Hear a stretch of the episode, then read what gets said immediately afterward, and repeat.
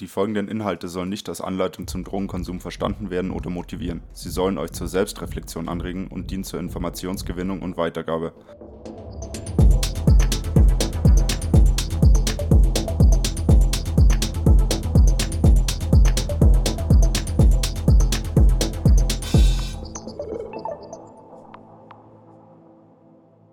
Hallo und herzlich willkommen, liebe Hörerinnen und Hörer. Dies ist eine neue Folge des Mindzone Podcasts Sauber drauf. Mein Name ist Petz. Schön, dass ihr heute wieder eingeschaltet habt. Heute erfahrt ihr alles über institutionelles Drug-Checking. Ich bin dazu für euch nach Tirol gefahren und bei Z6 Drogenarbeit in Innsbrucks Innenstadt zu Gast. Z6 gibt es seit rund 40 Jahren und es ist das älteste Jugendzentrum in Tirol. Die Drogenarbeit kam mit dem MDA Basecamp im Jahr 2001 dazu. Hier bekommen alle interessierten oder hilfesuchenden Menschen Beratung und Infos zu psychoaktiven Substanzen und Partydrogen. Es gibt die Möglichkeit, sich persönlich oder online beraten zu lassen. Das Team ist ähnlich wie meins und unter normalen Bedingungen zweimal im Monat auf Partys in Innsbruck und Umgebung anzutreffen. Anders als bei uns wird hier zudem das sogenannte Drug-Checking angeboten. Dies gibt es seit dem Jahr 2014. Mein Sohn bietet bekanntlich selbst kein Drug-Checking an und es ist auch keines in Planung. Ich bin wie gesagt bei Manuel zu Gast. Hallo Manuel, grüß dich. Grüß dich, freut mich da zu sein. Ja, vielen Dank, dass ich kommen durfte und wir jetzt die Möglichkeit haben, vom absoluten Experten ähm, hier Infos, umfangreiches Wissen zu Drug-Checking zu bekommen. Und äh, ja, super, dass ich euch besuchen darf. Richtig schön. Ähm, die erste Frage von mir an dich wäre jetzt, wie bist du hierher gekommen? Seit wann arbeitest du hier? Was hat dich bewogen, in diesem Feld der sozialen Arbeit zu arbeiten? Ich habe einen relativ äh, ungewohnten Weg, wie ich da hergekommen bin in, in den Bereich der Drogenarbeit äh, im Sozialbereich. Ich habe ähm, Jura, wie man in Deutschland sagt, und Politikwissenschaften studiert mhm. äh, und habe dann gegen Ende meines Studiums ein Praktikum gemacht bei der UNODC in Wien. Das ist das Office on Drugs and Crime von den Vereinten Nationen äh, für zwei Monate. Das hat mir von der Thematik sehr gut gefallen, aber von der Art und Weise des Arbeitens hat mir das gar nicht gut gefallen. Also dieses Diplomatische habe ich dann gemerkt, ist dann doch nicht so das, was mich anspricht. Und dann bin ich in die Mentelvilla gegangen zum Arbeiten. Die Mentelvilla ist in Innsbruck eine Notschlafstelle für konsumierende Obdachlose. Dort habe ich zwei Jahre lang Nachtdienste und Wochenenddienste gemacht. Und dann habe ich mich hier für das Z6 beworben, damals für das MDR Basecamp, für die Partyarbeit und bin genommen worden und inzwischen bin ich seit siebeneinhalb Jahren in der Einrichtung tätig. Okay, vielen Dank.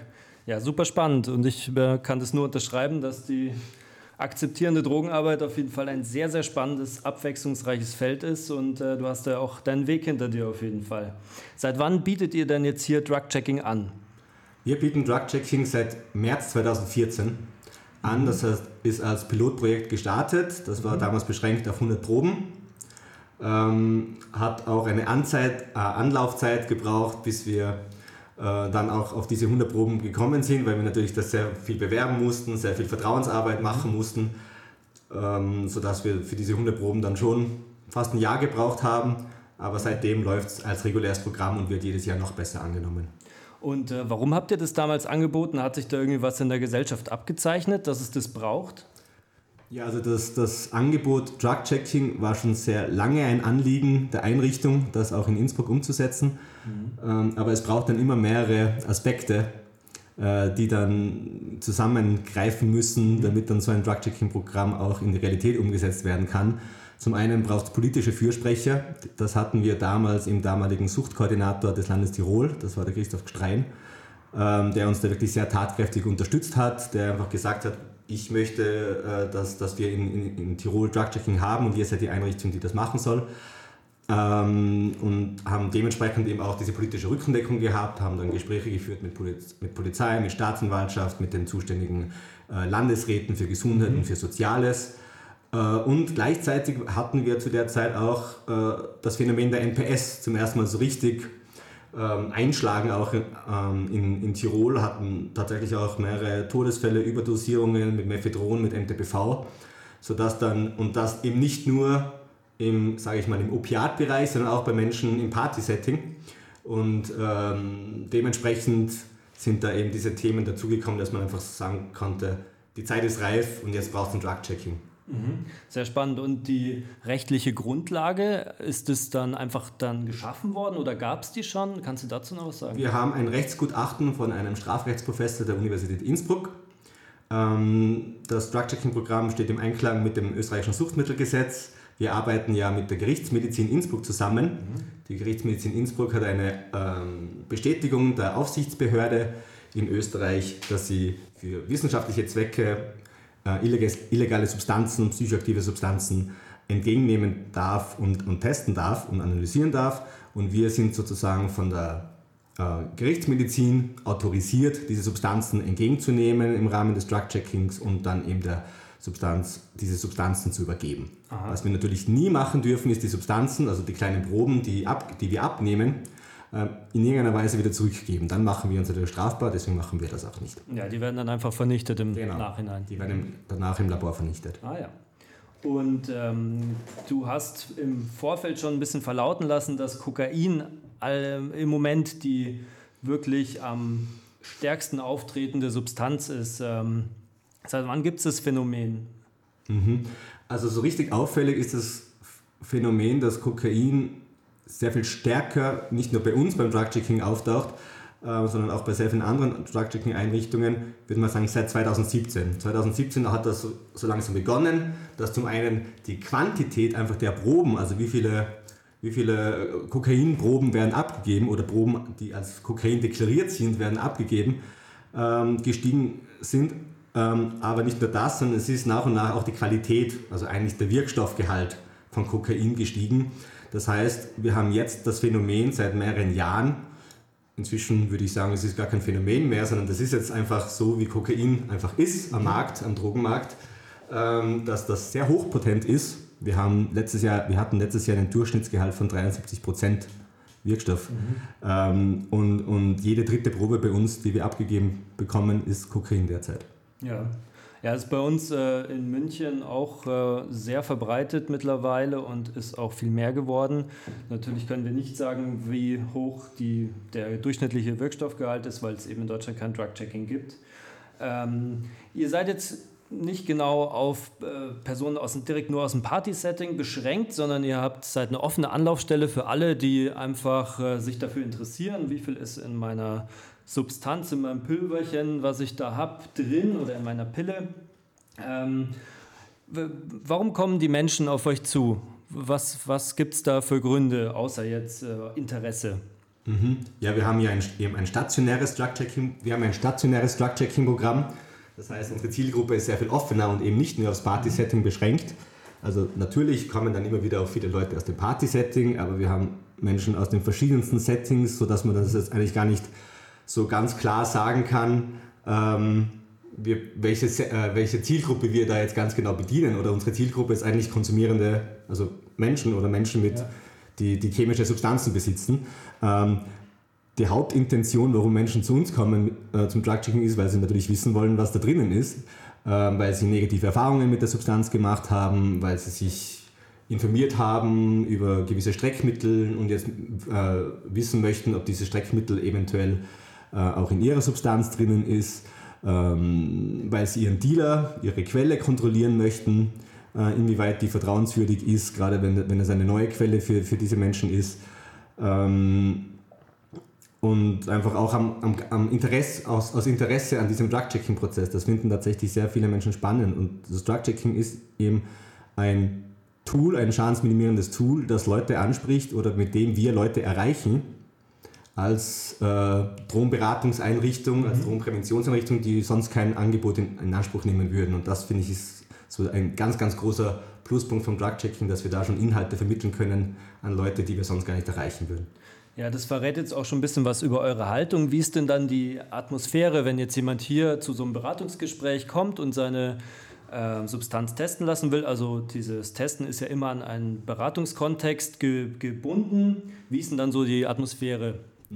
Das ist auch ganz wichtig, dass du das jetzt auch sagst, dass, dass ein Beratungsgespräch, also eine psychosoziale Intervention, wie man in unserem Arbeitsbereich sagt, immer dabei ist. ist. Das ist ein Qualitätskriterium von Drug-Checking und ähm, eben ganz wichtig auch gegenüber den Kritikern, das immer zu formulieren. dass es eben um psychosoziale Arbeit geht und dass eben ein Tool ist, wie wir psychosoziale Arbeit machen können. Ähm, viele Menschen sind dann eigentlich, wenn sie zum ersten Mal zu uns kommen, sehr überrascht, wie entspannt und gemütlich und angenehm die Atmosphäre ist. Unsere Büros sind relativ schön, würde ich jetzt mal sagen, und ähm, ganz bequem. Teilweise kennen uns die Leute schon, sei es von Partys oder von irgendwelchen ähm, Auswärtseinsätzen, äh, die wir irgendwo machen und dann ist die, die, äh, die Atmosphäre relativ schnell vertraut. Ähm, die Beratungsgespräche sind, wie du richtig gesagt hast, verpflichtend. Mhm. Wir haben so gut wie nie Menschen, die sagen, nee, das möchte ich nicht machen. Also eigentlich nehmen das die Leute immer sehr gerne in Anspruch, diese Beratungsgespräche. Und gerade wenn sie zum ersten Mal kommen, dann kann das schon mal dauern. Also dann ist das eine halbe Stunde ist eigentlich Minimum. Mhm. Und je nach, je nach, wie sich das Gespräch äh, entwickelt, kann das auch mal eine Stunde, eineinhalb Stunden sein. Also wir gehen da schon sehr sehr äh, in, ins Detail mit, mit äh, Konsumreflexion, Konsumprävalenzen, also welche Konsumerfahrungen hat die Person, welche positiven, welche negativen, was weiß die Person über, über Schadensminimierung. Äh, wie, wir machen immer eine psychosoziale Anamnese, das heißt, wir fragen so, wie geht es in der Schule, wie geht es in der Arbeit, mhm. Freunde, Familie, Partnerschaften etc., sodass wir einfach uns ein Bild machen können, wie die Person, wie es der Person geht, welchen Stellenwert die Substanz, der Substanzkonsum hat äh, und ob es eventuell auch weiterführende Angebote braucht. Wie ist jetzt da dein Gefühl? Gibt es da oft einen Aha-Effekt, wenn die Leute dann hier rausgehen? Also ich kann mir gut vorstellen, dass manche halt sagen, ja, ich will jetzt einfach nur mein Zeug testen lassen, mache ein kurzes Gespräch so und äh, dann kommt es ganz oft höchstwahrscheinlich zu so wirklich Aha-Effekten, wo dann jemand sagt, ja gut, äh, da haben es recht, da sollte ich mir jetzt vielleicht mal Gedanken drüber machen. Ja, genau. Also das ist auch der für uns natürlich von den Erfahrungen die schönsten Erfahrungen, wo wir dann auch immer merken, gut, das Konzept funktioniert. Mhm. Ähm, also haben wir natürlich sehr oft, dass Leute kommen und sagen so, ich möchte jetzt eigentlich da nur die Substanz abgeben. Dann sehen sie den Fragebogen, das ist, der ist vier Seiten lang, also das ist wirklich, wirklich, muss man ja sagen, ein Aufwand, aber den macht man wirklich nur beim allerersten Mal, wenn man kommt. Ähm, und im Laufe des Gesprächs merken sie dann aber, ah, das bringt mir aber was. Mhm. Und es ist immer ganz, ganz wichtig für... Ähm, äh, für eine schadensminimierende Maßnahme, dass es einen Mehrwert für Menschen hat.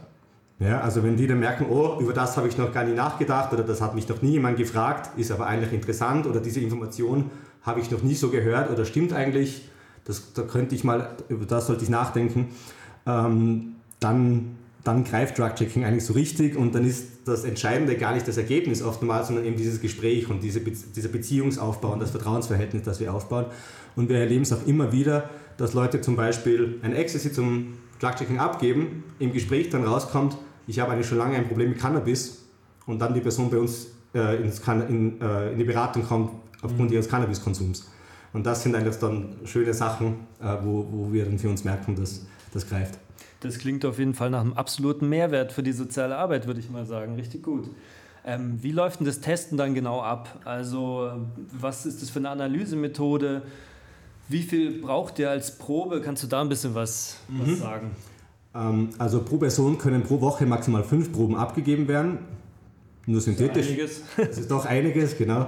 Ähm, das sind immer nur synthetische Substanzen. Wir können Proben, äh, Cannabisproben nur im Ausnahmefall mhm. derzeit ähm, annehmen, nämlich bei Verdacht auf synthetische Cannabinoide. Das hatten wir letztes Jahr auch ja ein paar Mal, äh, leider Gottes. Ähm, die Probenannahme passiert bei uns im Büro wir brauchen bei Pulvern und Kristallen ganz, ganz wenig. So vereinfacht gesagt eine Messerspitze, so 10, 20 Milligramm. Ähm, bei LSD-Trips brauchen wir den ganzen Trip.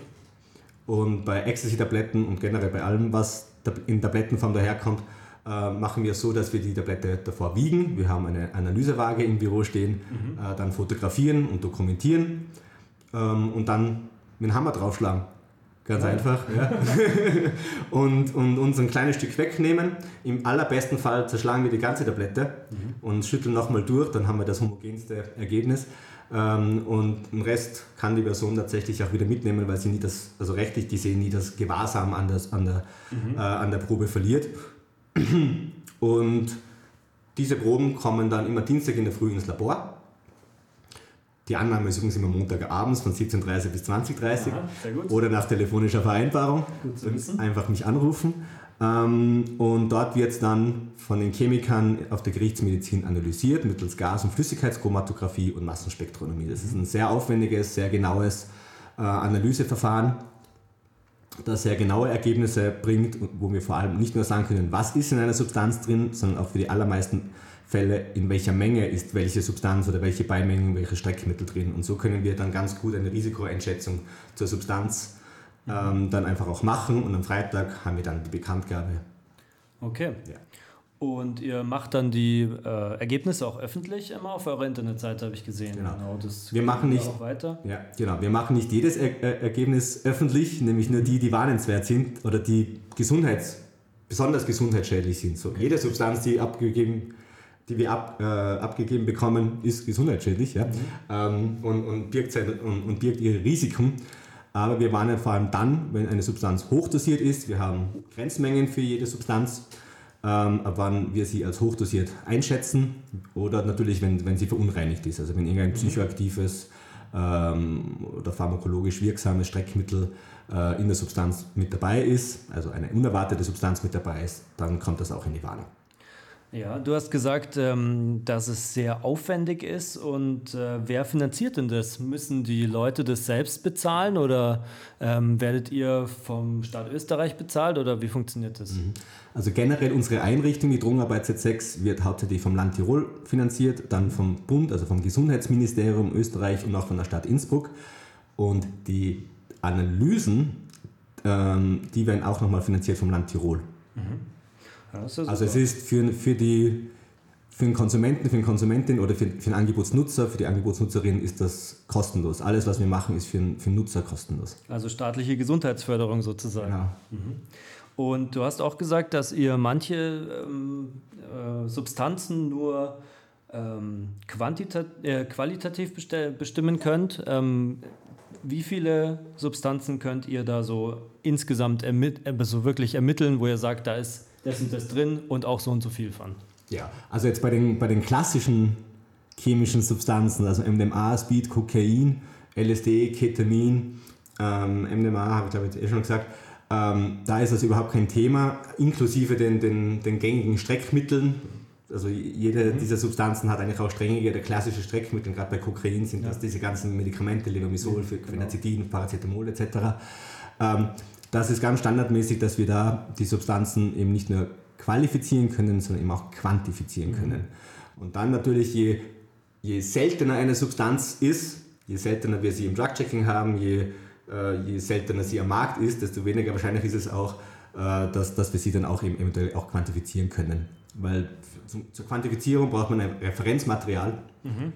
also wo man dann praktisch die aktuelle Probe mit einem Referenzmaterial vergleicht und so auf, eine, äh, auf das quantitative Ergebnis kommt. Mhm. Und äh, die sind sehr teuer. Und okay. dementsprechend muss ich das auszahlen. Ah ja, okay. Ähm, du hast jetzt gerade schon von Streckstoffen nochmal gesprochen. Ähm, welche Streckstoffe schätzt du denn jetzt gerade so als die gefährlichsten ein, die ja. ihr so hier mhm. äh, immer wieder geliefert bekommt sozusagen?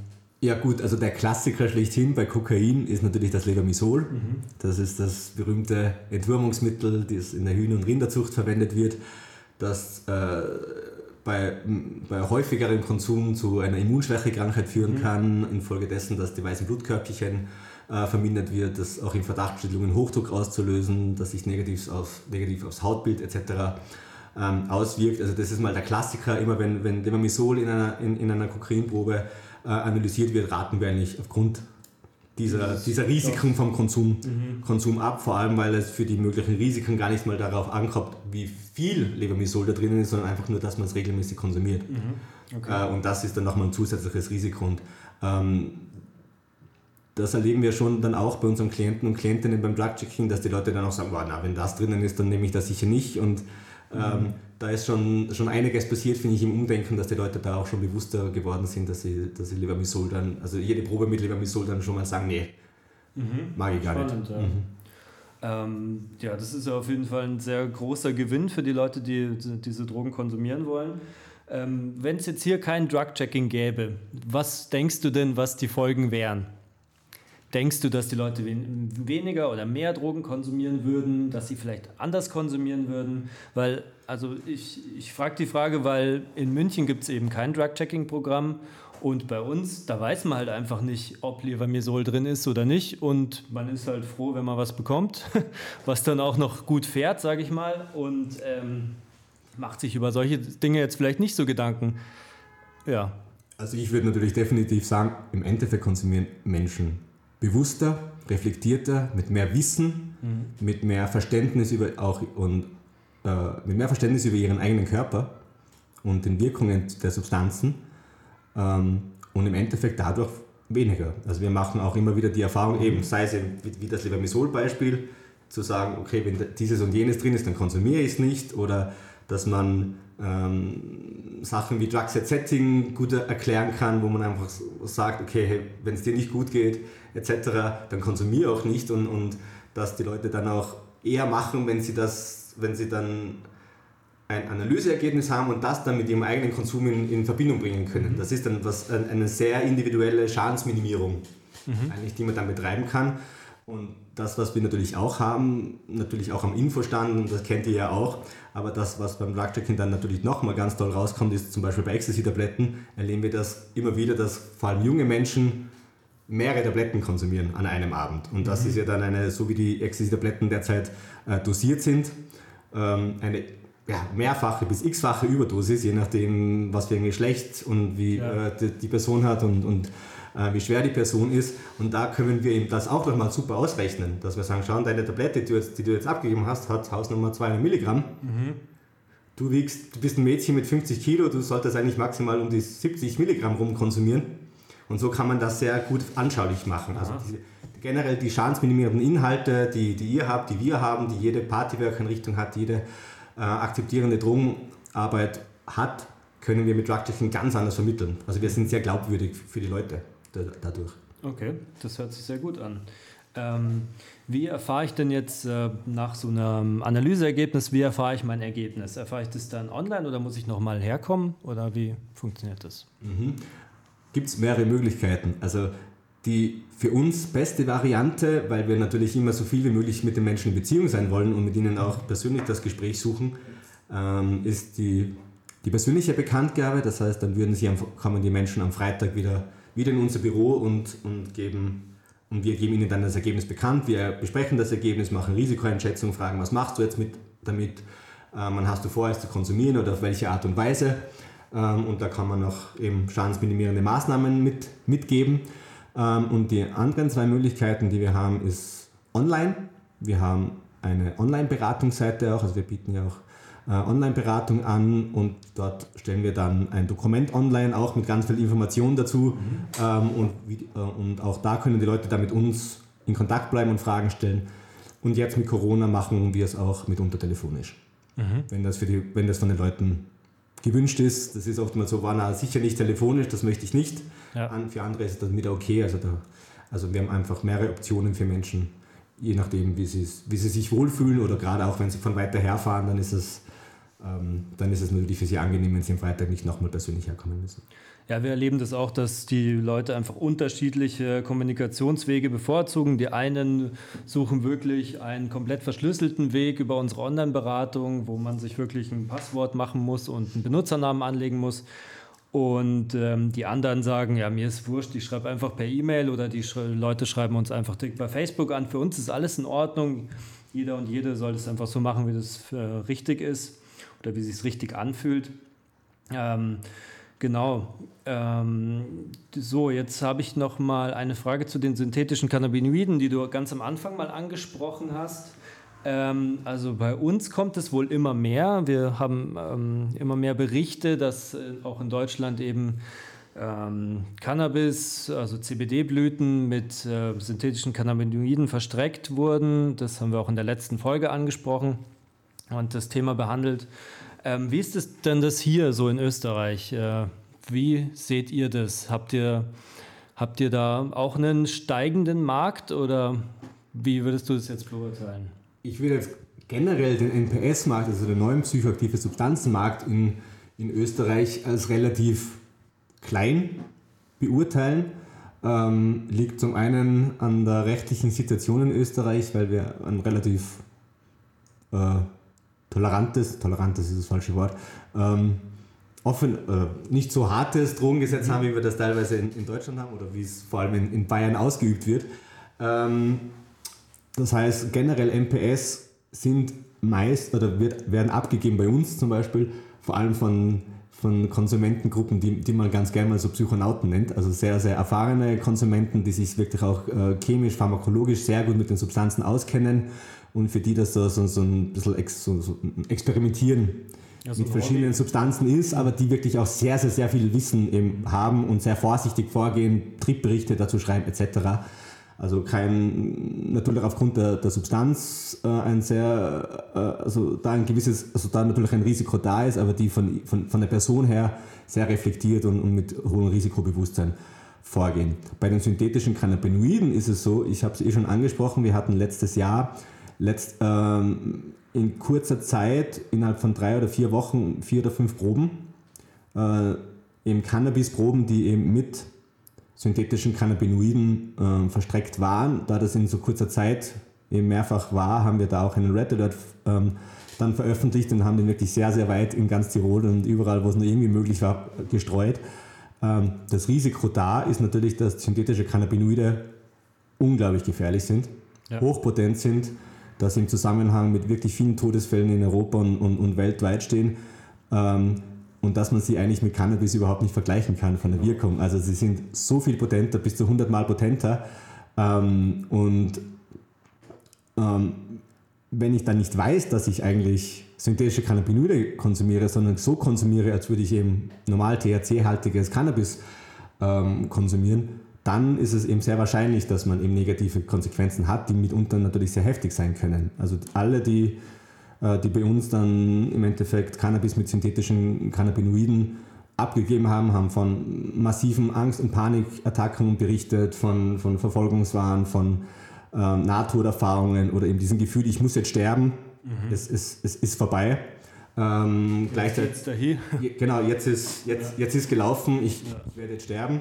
Also zum einen sehr massive psychische Effekte, äh, aber auch sehr massive körperliche Effekte von, von Herzrasen, von Übelkeit, von, von Schwindel, dann aber auch von, von wirklich Amnesie und Kontrollverlust etc. Krampfanfällen. Ähm, Krampfanfällen mhm. und, und kommt immer wieder vor, auch in der Vergangenheit hatten wir es vereinzelt immer wieder, dass Menschen äh, aufgrund von synthetischen Cannabinoiden dann auch notärztlich versorgt werden mussten und im Krankenhaus gelandet sind. Mhm. Und ähm, ich kenne auch keinen, der wissentlich synthetische Cannabinoide konsumiert hat und wenn, dann hat jeder gesagt, mache ich einmal nur nie wieder, weil das ist katastrophal. Genau, ja. ja. Absolut, ja. Ja, das ist wirklich ein Trend, der echt äh, wirklich mit Sorge zu betrachten ist und äh, der uns auf jeden Fall wahrscheinlich noch eine Zeit lang äh, begleiten wird, leider. Also traurig es ist, weil es wäre einfach viel schöner, wenn es wirklich ja, gut kontrolliertes Cannabis gäbe und äh, was bezahlbar ist. Und naja, das steht aber auf einem anderen Blatt. Ähm, jetzt habe ich noch eine Frage zu Benzodiazepinen und Opiaten. Also in Deutschland oder im deutschsprachigen Raum äh, gibt es immer mehr auch Dokus und ähm, Beiträge, zum Beispiel von Steuerung F, ähm, zu eben Tilidin oder Xanax. Wir erleben das bei uns auch im Beratungskontext, dass Leute auf uns zukommen und sagen, ja, ich ähm, bestelle mir diese Sachen im Internet und äh, nehme die und bewältige damit quasi zeitweise meine Probleme. Ähm, ist es bei euch auch ein ähm, Thema? Ja, also es wird immer mehr Thema. Also das ist auch etwas, was, was wir in den letzten Wochen und Monaten immer wieder besprochen haben, dass es einfach ähm, dass, dass Benzodiazepine, Medikamente oder opiathältige Medikamente, ähm, gerade eben auch bei jungen Menschen, die es eben auch nicht verschrieben bekommen vom Arzt, ähm, immer mehr Thema ist. Mhm. Und wir kennen es natürlich in der Drogenberatung, also ich bin ja sonst hauptsächlich in der Drogenberatung tätig, wenn ich nicht beim Drug-Checking arbeite, ähm, hauptsächlich in dem Kontext vom Konsummotiv her als Coping-Strategie, also als Krisenbewältigungsstrategie oder als Selbstmedikation. Mhm. Ähm, und im Party-Setting kennen wir es dann maximal noch, vor allem mit den Benzodiazepinen als, als, äh, als Standby-Medikament bei, bei Halluzinogenen zum Beispiel oder ähm, zum Runterkommen nach Abhang. Mhm. So, das sind so die geläufigen ähm, Konsummotive von Menschen, warum sie, warum sie Benzodiazepine oder opiathältige Substanzen konsumieren.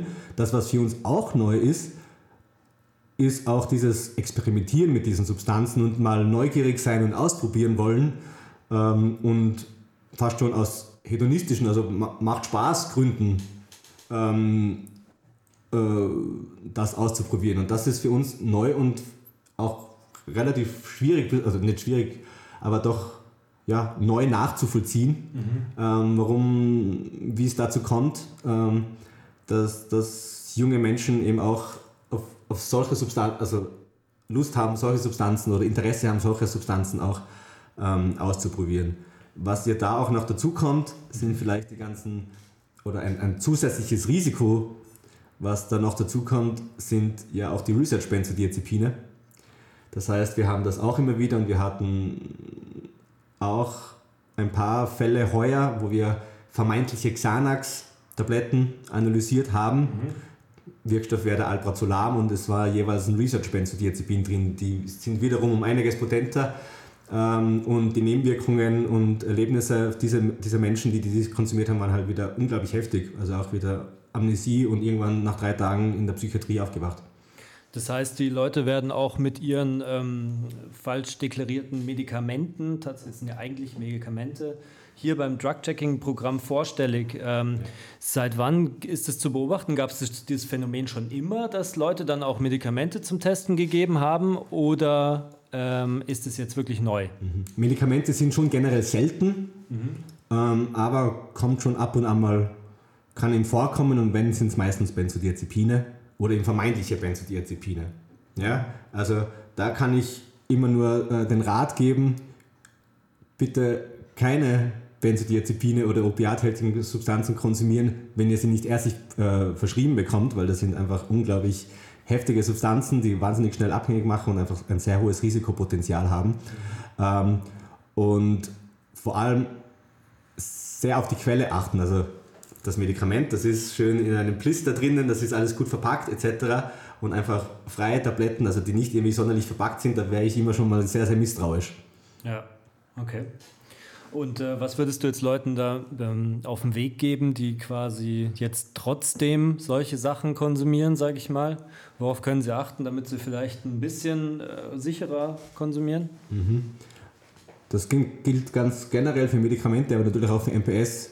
Äh, und gerade wenn sie so hochpotent sind, so wenig wie nur irgendwie möglich. Also ganz, ganz, ganz niedrig dosieren und wirklich lange warten. Also mindestens mal zwei, drei Stunden warten und mal schauen, wie, die, wie, die, wie sich die Wirkung entwickelt, wie, wie mir auch das gefällt, weil äh, was drin ist, ist drin, sag ich jetzt mal. Also wenn ich die ganze Tablette gleich rein, reinhaue, dann ist die ganze Tablette drinnen und die wirkt dann halt im Körper dementsprechend. Ähm, und das Einzige, was man da machen kann, ist wirklich runterfahren mit der Dosis, runterfahren ähm, mit Nachlegen, also wirklich nicht nachlegen, gerade beim, beim ersten Mal. Und natürlich auch sehr darauf achten, dass es keinen Mischkonsum dazu gibt. Weil mhm. wenn ich da jetzt zum Beispiel noch Alkohol zu diesen Substanzen dazu trinke, dann kann es wirklich kritisch werden.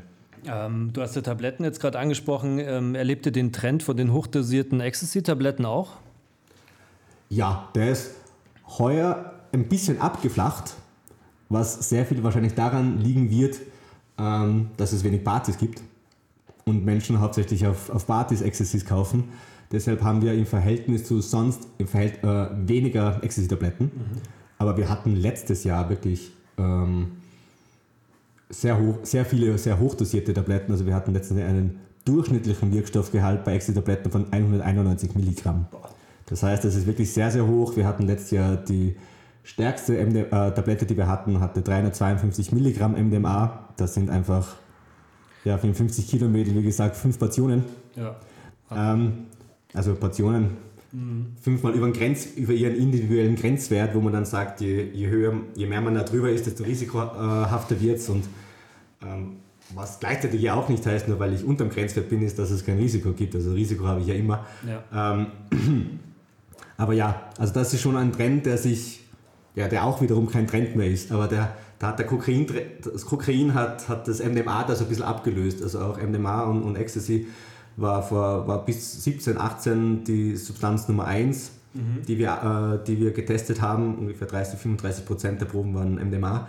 Und jetzt ist es im Koks. Und ah, ja. Ecstasy ist ein bisschen runter und Koks ist drauf. Sehr spannend, ja. Das haben wir aus Frankfurt äh, auch erfahren. genau den gleichen Trend, eben dass Kokain ähm, jetzt stärker vertreten ist und äh, quasi MDMA auch vielleicht wegen der Pandemie, man kann nur mutmaßen, ähm, ein bisschen abgelöst hat. Ähm, jetzt ähm, hätte ich noch eine Frage oder eine Bitte an dich. Was möchtest du denn als Ex... Na, Moment, nee. Ähm, das würde ich jetzt noch mal ganz kurz stoppen. Ja, dann musst du dir überlegen. Du als absoluter Experte, was würdest du denn jetzt zu so Marquis-Tests aus dem Internet sagen?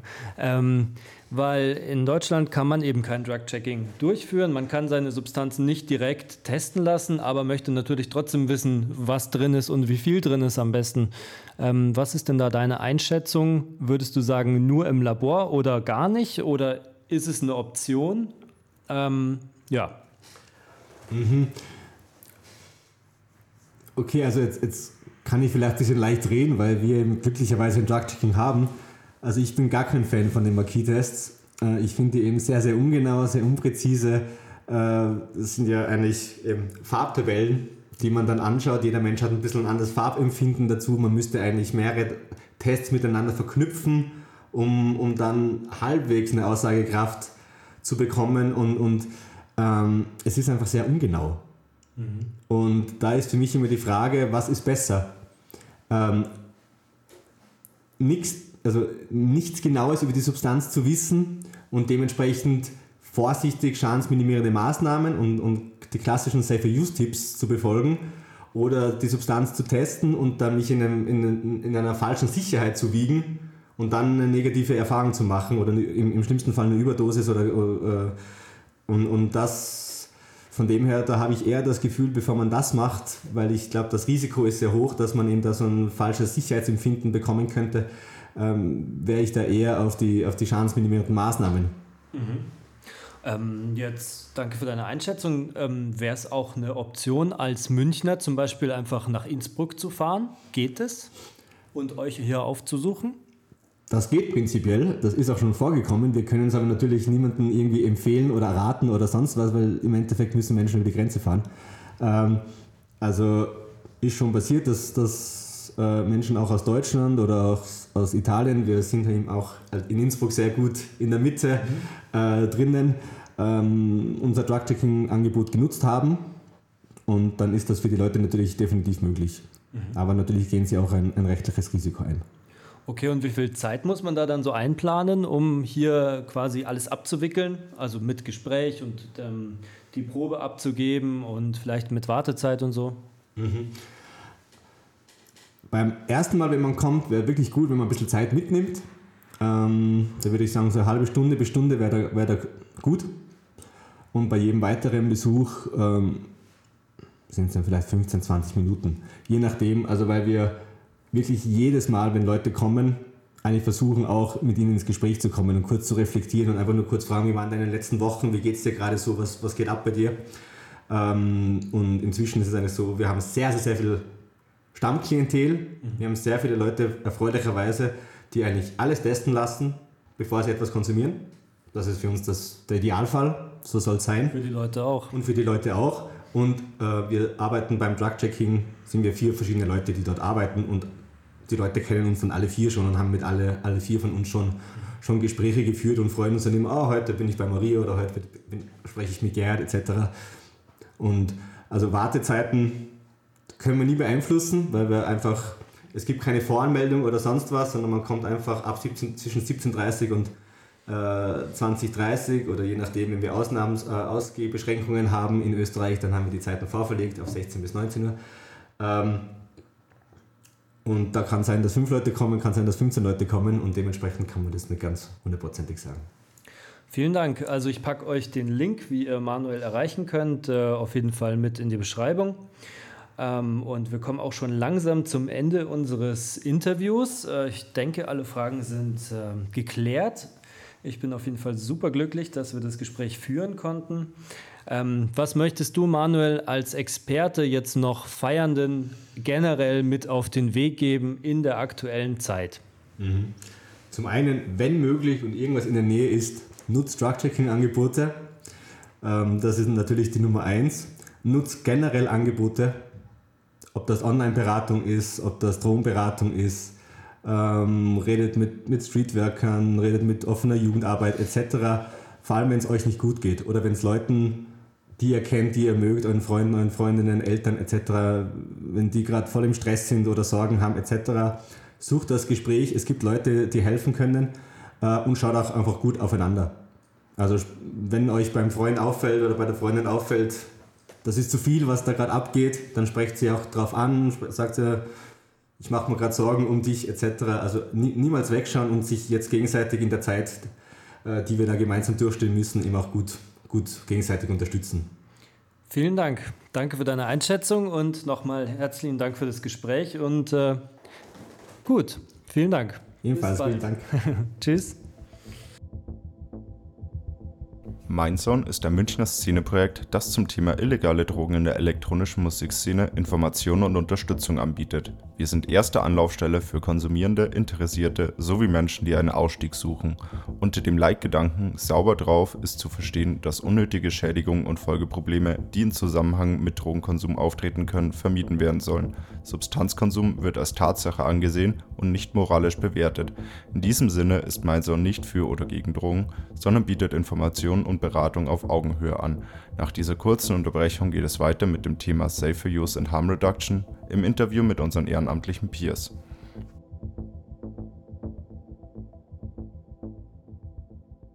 Hallo liebe Hörer und Hörerinnen, ähm, ich begrüße euch heute nochmal zu der Safer Use und Harm Reduction Rubrik mit unseren Ehrenamtlichen. Ich darf heute Yvonne begrüßen. Hallo Yvonne. Hi Petz, schön da zu sein. Ja, finde ich auch. Schön, dass du dich bereit erklärt hast, uns was ähm, zu erzählen. Also das Thema heute ist, äh, dass man quasi so eine Infostandsituation hat und äh, jemand kommt an den Stand und hat Fragen zu einem Freund oder einer Freundin, die zu, die zu viel Drogen nimmt äh, in den Augen der Person und äh, möchte da Hilfe. Es kann zum Beispiel einfach sein, dass die Person zu viel Alkohol trinkt oder einfach jedes Wochenende auf illegalen Partys rumhängt und da Drogen konsumiert und ähm, sich das dann auch auf die Beziehung auswirkt. Ähm, genau. Und ähm, was, äh, was für was für Sachen können denn da so auftreten? Was hast du denn da so vielleicht am Stand auch mal erlebt? Ähm, erzähl doch mal ein bisschen. Naja, also grundsätzlich kann natürlich vieles passieren und ich habe auch schon viele verschiedene Fragen am Stand gehört dazu. Äh, das kommt natürlich auch immer darauf an, welche, äh, also welche Substanz das größte, also das Problem ist, dass man halt jetzt hier sehen würde. Also da kann es natürlich also von Substanz zu Substanz andere ähm, Folgen geben, die man halt einfach betrachten muss.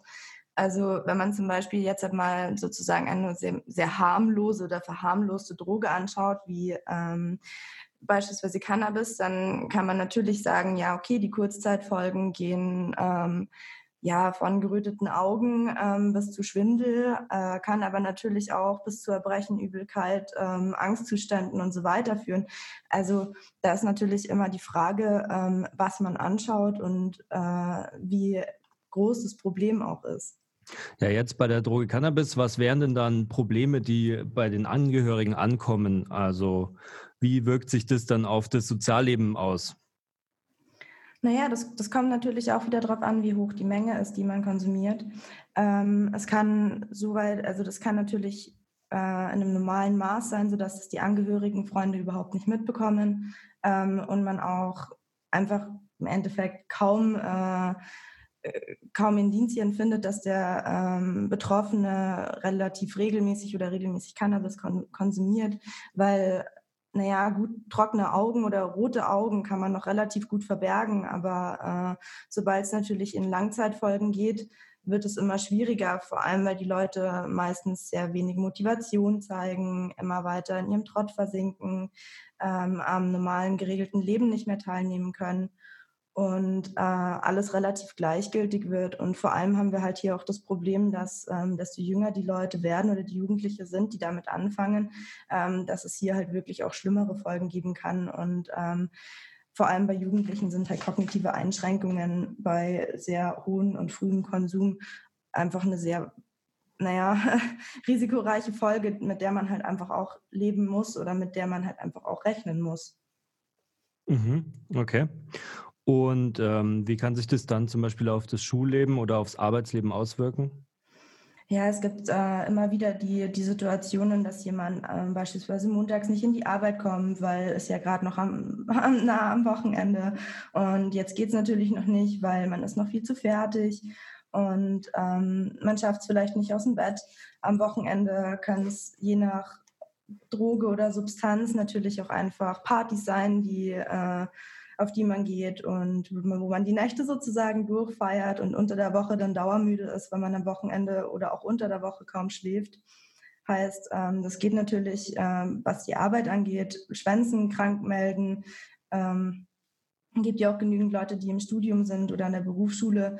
Heißt, da wäre wahrscheinlich eher Schwänzen das Geregelte. Aber es hilft einem natürlich nicht weiter im ähm, Lebenslauf oder beziehungsweise im weiteren Leben, wenn man sich immer nur noch weiter verkriecht. Mhm.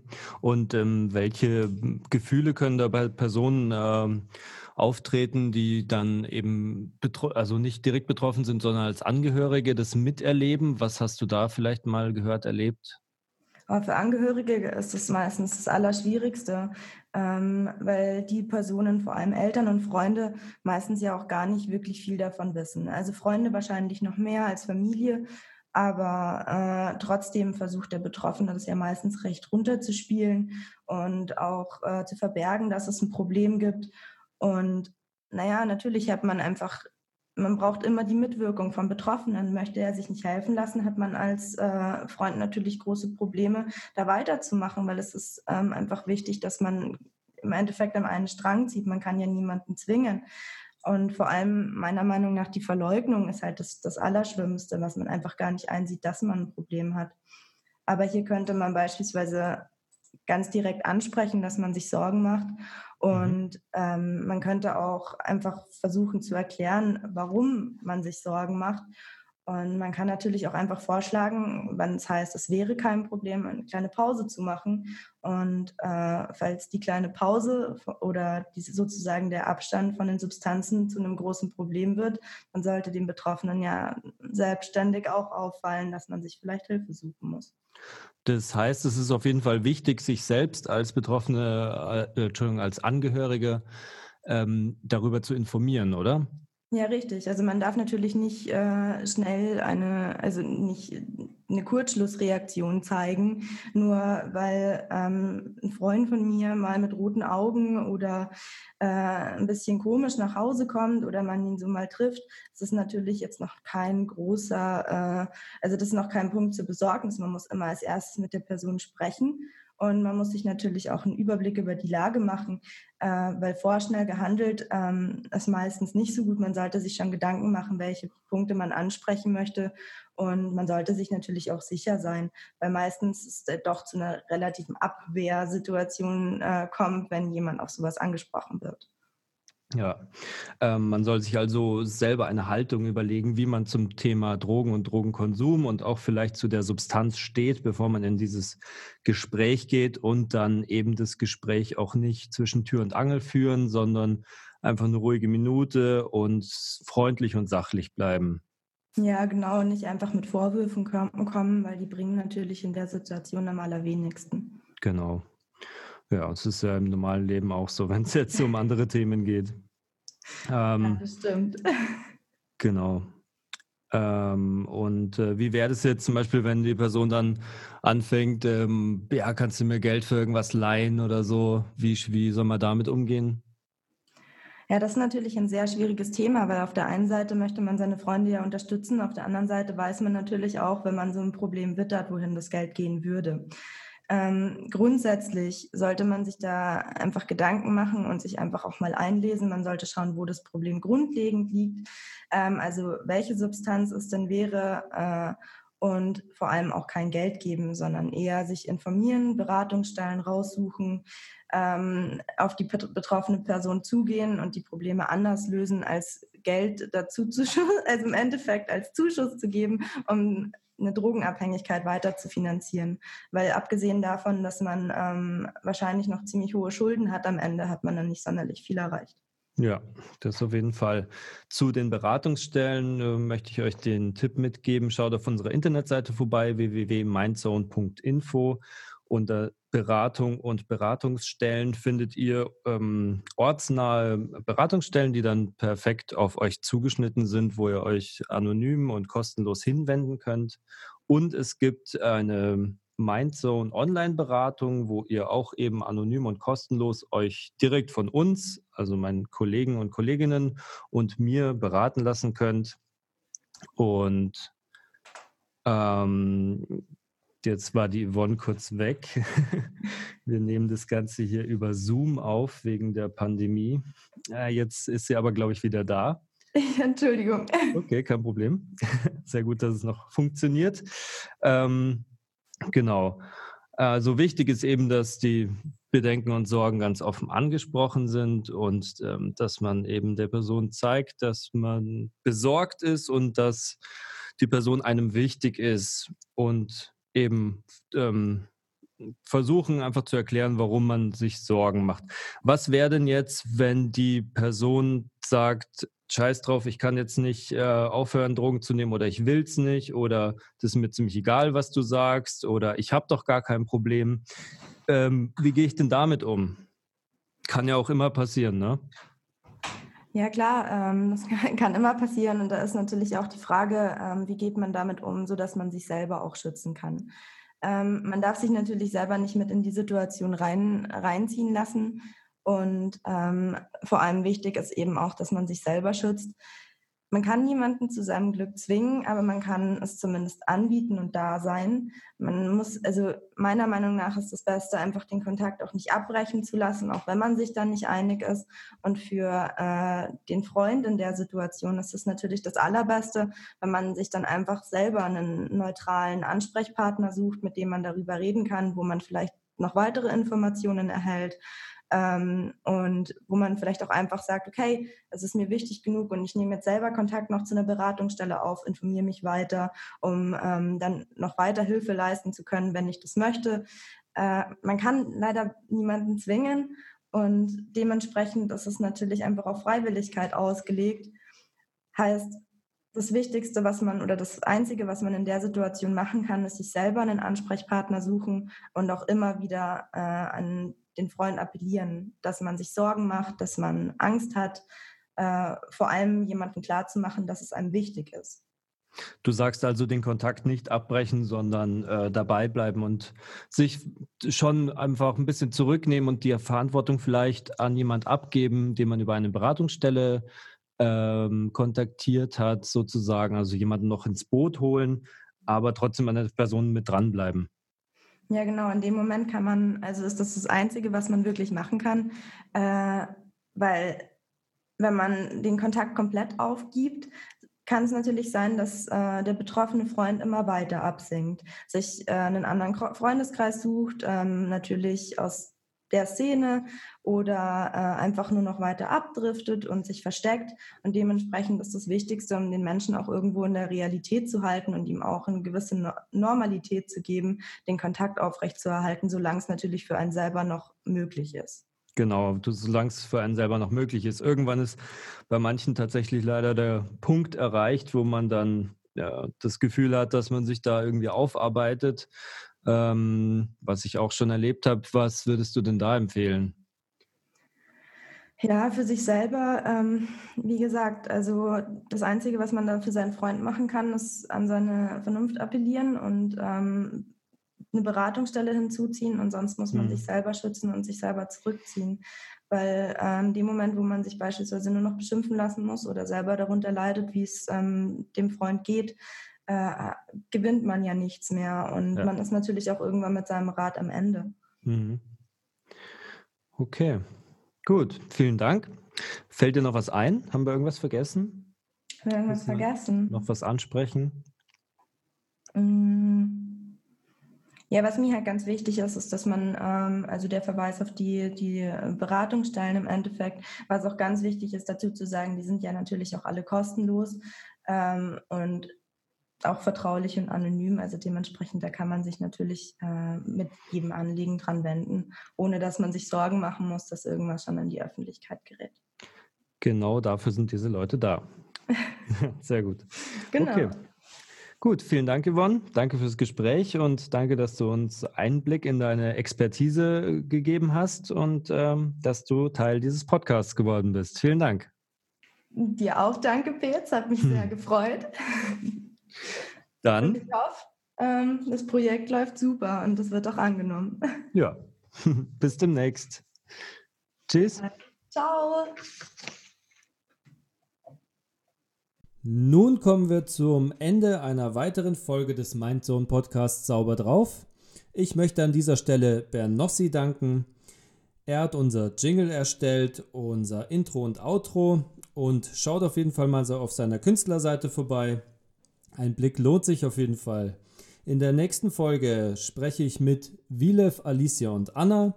Sie alle drei sind Ehrenamtliche bei uns im Team und sind zusätzlich im Münchner Nachtleben als DJs tätig. Sie sind in verschiedenen Kollektiven und werden euch etwas über das Veranstalten von nicht angemeldeten Partys erzählen, wie es ist, DJ zu sein, wie man sich vernetzt. Ja, wenn es euch interessiert, schaltet wieder ein. Ich freue mich. Bis bald. Wir machen weiter. Passt auf euch auf und bis dahin. Euer Petz. Ciao, ciao.